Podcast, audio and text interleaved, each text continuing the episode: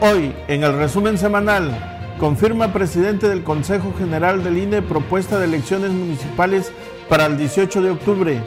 Diputados de Morena exhortan al INE y a la Secretaría de Salud no realizar votaciones en octubre. Proponen castigar con cárcel violencia digital contra la mujer. Realizan mesa de trabajo para concretar reforma de los derechos político-electorales indígenas. COBAE anuncia retorno híbrido de clases e inscripciones digitales. Anuncia Capaz compra de tres bombas para el sistema de agua potable en Huejutla. Xochatipan recibe certificado del gobierno federal en telecomunicaciones. Alcalde de Tianguistengo decreta peleas de gallos como patrimonio inmaterial municipal de Tianguistengo. En el remate, enredo de López Gatel tarda 11 minutos sin aclarar uso de cubrebocas. Esto es el Diario Noticias. Los mejores pollos de la región. Solo en Rosticería Mayra presenta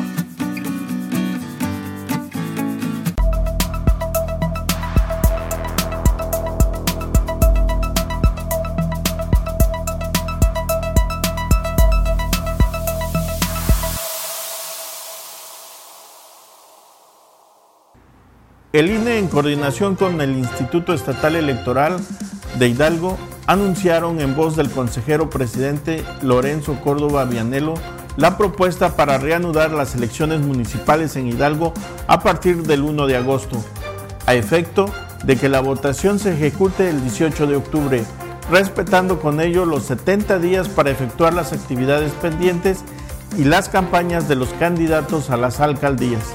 Con este escenario, los alcaldes electos tomarían protesta el 1 de enero del 2021.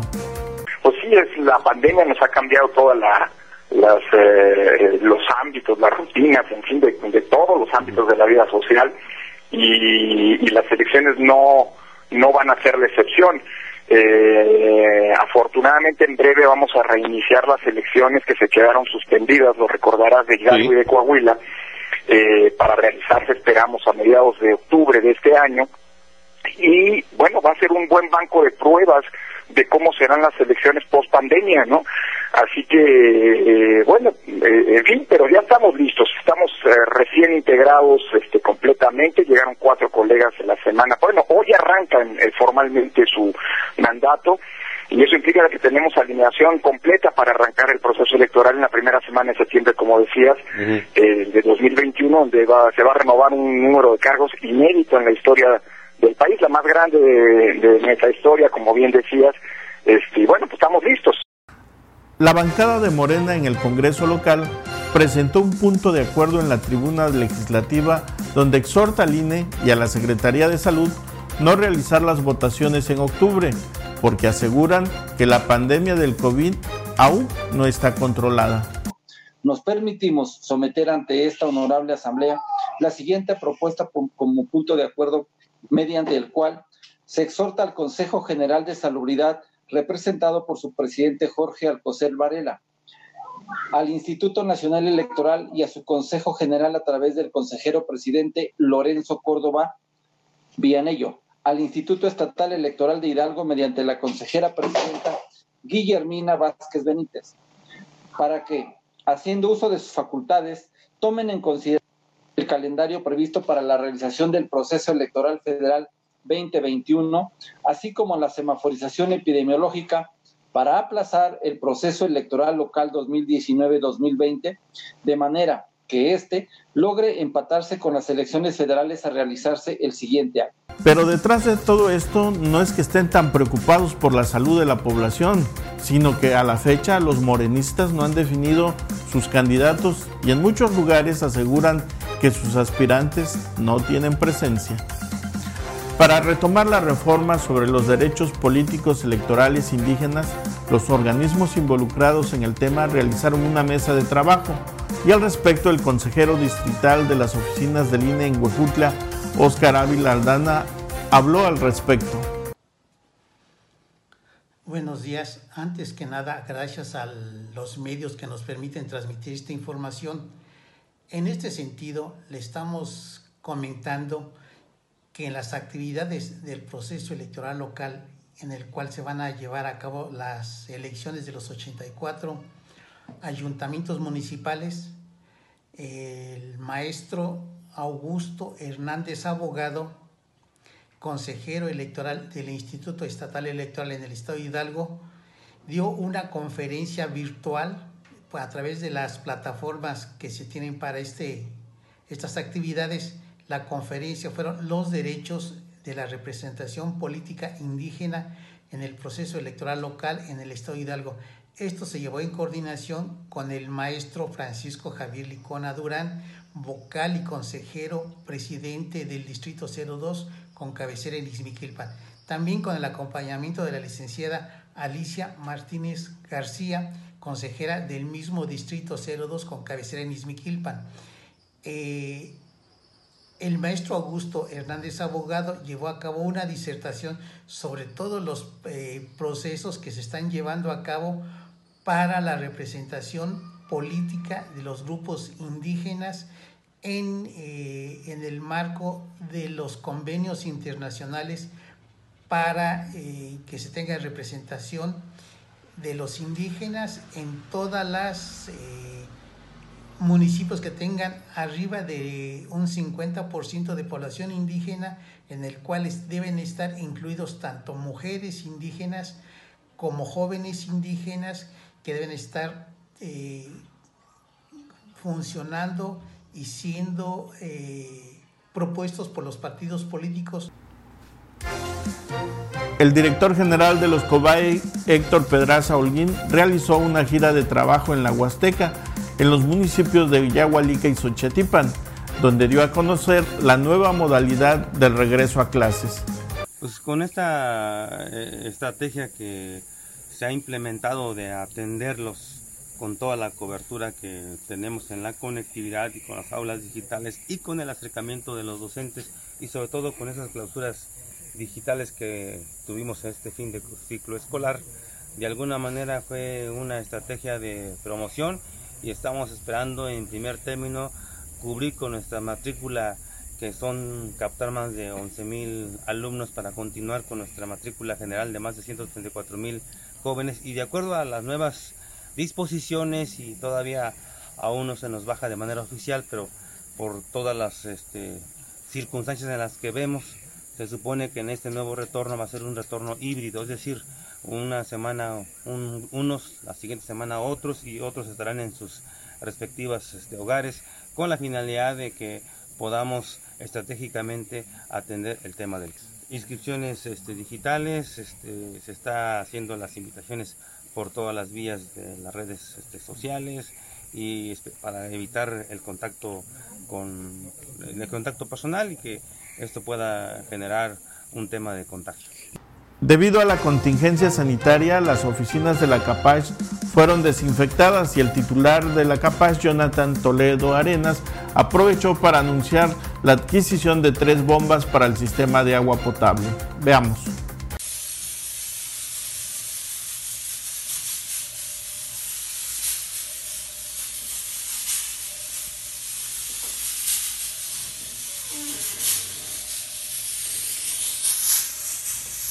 ¿Qué tal amigos del diario de la Huasteca? Nos encontramos aquí con el director de la CAPACH, ingeniero Jonathan Toledo Arenas. Ingeniero, nos comentan por ahí que ha llevado a cabo servicios para mejorar el sistema de abastecimiento de agua a la población. Platíquenos algo sobre esto. Sí, buenos días. En los meses anteriores, la Comisión de Agua Potable, a través de un procedimiento de licitación, hizo la adquisición de tres equipos de bombeos uno de ellos se instaló en el sistema de los Zules y dos se instalaron en el sistema de la colonia 5 de Mayo. Esto lo que ha permitido es incrementar la capacidad de dotación de agua del sistema de los Zules, que estaba en 100 litros por segundo, la incrementamos a 150 litros por segundo. Esto significa que la recibe de los Zules hoy eh, más cantidad de agua del sistema de los Zules y que nos ha permitido hacer pruebas en cerca de 20 colonias que se abastecen de ese sistema para mejorar la calidad en el servicio que ofrecemos. Estoy hablando de toda la franja de las colonias que se encuentran por el Parque de Poblamiento, Charco Azul, todos por Hidalgo, Paraíso de las Huastecas, Flavio Crespo, Marcelo Vite, Nuevo México, Adolfo Lugo Verduzco, la colonia UNTA, la Franja de la Aviación, eh, del Carmen, Anáhuac, Los Prados, eh, varias colonias. Entonces estas pruebas que estamos haciendo hoy en día son para dejar regulados los ajustes en las válvulas de tal suerte que en el transcurso de la tarde y noche que no se rebombea el agua que viene de los zules al sistema de papalotes, todas esas colonias puedan ser beneficiadas. Te digo que, por ejemplo, en esas colonias recibían agua nada más viernes, sábado y domingo eventualmente. Sin embargo, el día de hoy estamos tratando de hacer que la continuidad en el suministro del servicio de agua potable pueda ser inclusivamente entre semanas. Esto pues se ha visto reflejado en que hay una menor cantidad de quejas en aquel sector porque tienen agua mayor cantidad de tiempo y las líneas no se vacían y por lo tanto cuando se les habilita se hace con un poco de mayor presión y por lo tanto pues estamos beneficiando a un gran sector poblacional de, la cabecera municipal. Esto quiere decir que ya lo que me está comentando ya está en funciones para lógicamente beneficiar a la población. Ya está en funciones de manera permanente y no solamente eh, beneficia a esas colonias, sino que también tenemos eh, un rebombeo en la colonia 5 de mayo donde se pusieron dos equipos de bombeo tipo turbina vertical, a partir de las cuales el agua que viene de los soles se bombea al tanque general de Papalotes que es el tanque que abastece de agua a toda la cabecera municipal prácticamente. Por lo tanto, con este incremento de capacidad instalada de, cientos, de 100 litros por segundo a 150 litros por segundo, el beneficio es para el total de la población. Ok, muchas gracias, ingeniero. Al contrario, gracias a usted. Pues veremos si con estas nuevas adquisiciones el abasto de agua potable en Huejutla es un hecho para las colonias, porque las constantes quejas de la falta de líquido están a la orden del día y en todo este tiempo no han logrado regularizar el servicio. El alcalde de Xochatipan, Manolo Gutiérrez Hernández, fue invitado al Palacio de Gobierno a una ceremonia donde recibió el certificado de telecomunicaciones que otorga el gobierno federal en los cabildos que realizaron las reformas para garantizar el acceso a los servicios de telefonía e Internet en sus municipios. A continuación le pediríamos al presidente municipal eh, Manolo Gutiérrez Hernández de Sosichapan del estado de Hidalgo que nos acompañe en el presidium para recibir el, certificación por la publicación en y acuerdo de cabildo con respecto al a los trámites para el despliegue, uso, mantenimiento y reparación de infraestructura en telecomunicaciones, mismo que fue publicado el 6 de febrero de 2020 por dos años. Muchas felicidades. Final. En Tianguistengo, el alcalde Febronio Rodríguez Villegas develó una placa para conmemorar el decreto de las peleas de gallo como patrimonio inmaterial municipal en ese lugar. Esto generó reacciones negativas entre los grupos de protección a los animales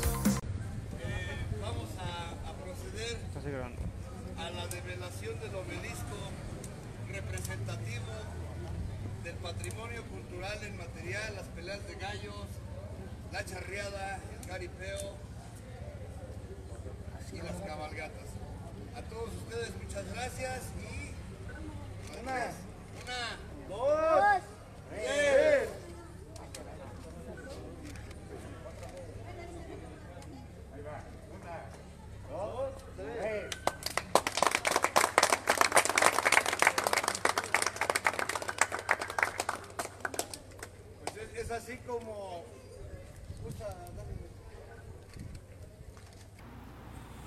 Pues vaya propuesta, habiendo otros problemas más importantes que atender en el municipio. Llegamos al remate y esta vez nos acompaña el subsecretario de Salud, Hugo López Gatel. Pues resulta que el presidente Andrés Manuel López Obrador lo metió en tremendo enredo. 11 minutos le bastaron para tratar de explicar el polémico tema del cubrebocas. Grupo Milenio hizo un resumen de este caso ¿usted haría un llamado a la ciudadanía a que ya utilice el cubrebocas? Yo tengo este mi consejero para este tema y, aquí está. Es Hugo, a ver. Con mucho gusto, mucho se ha inquietado algunos segmentos de la población sobre este tema del cubrebocas. El cubrebocas no es una barrera suficientemente eficaz y tampoco efectiva para impedir que una persona que no se quiere contagiar sea contagiada. No hay ninguna resistencia al cubrebocas. Porque el cubrebocas usado en la vida diaria nos va a llevar a que nos cansemos de él, nos pica, nos da comezón, nos arde, nos acalora y al rato lo traemos de gargantilla, lo traemos de sombrero. El cubrebocas es un auxiliar, es un complemento, junto con la sana distancia, lavarse las manos, quedarse en casa si tienen síntomas, proteger el estornudo.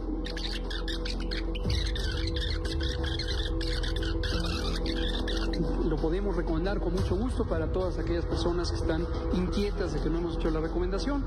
Se recomienda el uso de cubrebocas particularmente en los espacios cerrados, en los que es difícil mantener la sana distancia, como una medida complementaria. Pero más tarde, en otra conferencia de prensa donde ya no estaba el presidente López Obrador, ahora sí recomendó el uso de cubrebocas. Algún segmento de la población pareciera persistir en la idea de señalar como si fuéramos enemigos del cubrebocas o estuviéramos opuestos al cubrebocas. Volvemos a explicar, no es el caso. El mío aquí, me lo he puesto en muchas ocasiones, siguiendo las recomendaciones de la doctora de la Torre. Eh, hay que lavarse las manos con agua y jabón, deseablemente, o eh, utilizar el alcohol gel con la técnica abreviada de la OMS para eh, prepararse a ponerse el cubrebocas y luego usarlo. Si me quieren tomar la foto que me lo pongo, con mucho gusto me lo pongo para hacer la recomendación, usen su cubrebocas, usen su cubrebocas, es una medida auxiliar. Entonces no hay oposición alguna al cubrebocas. El gobierno de México, como lo enuncié esta misma mañana, recomienda el uso del cubrebocas. Pero hemos dejado también muy en claro, y aquí cuando viene esta otra explicación es donde algunas personas se inquietan, que no lo vamos a hacer una medida obligatoria. Nosotros desde este espacio en menos de tres segundos les pedimos a todos usar el cubrebocas. Con esto llegamos al final. No se olvide darle like a nuestra página de Facebook, suscribirse a nuestro canal de YouTube y Spotify. Hasta la próxima.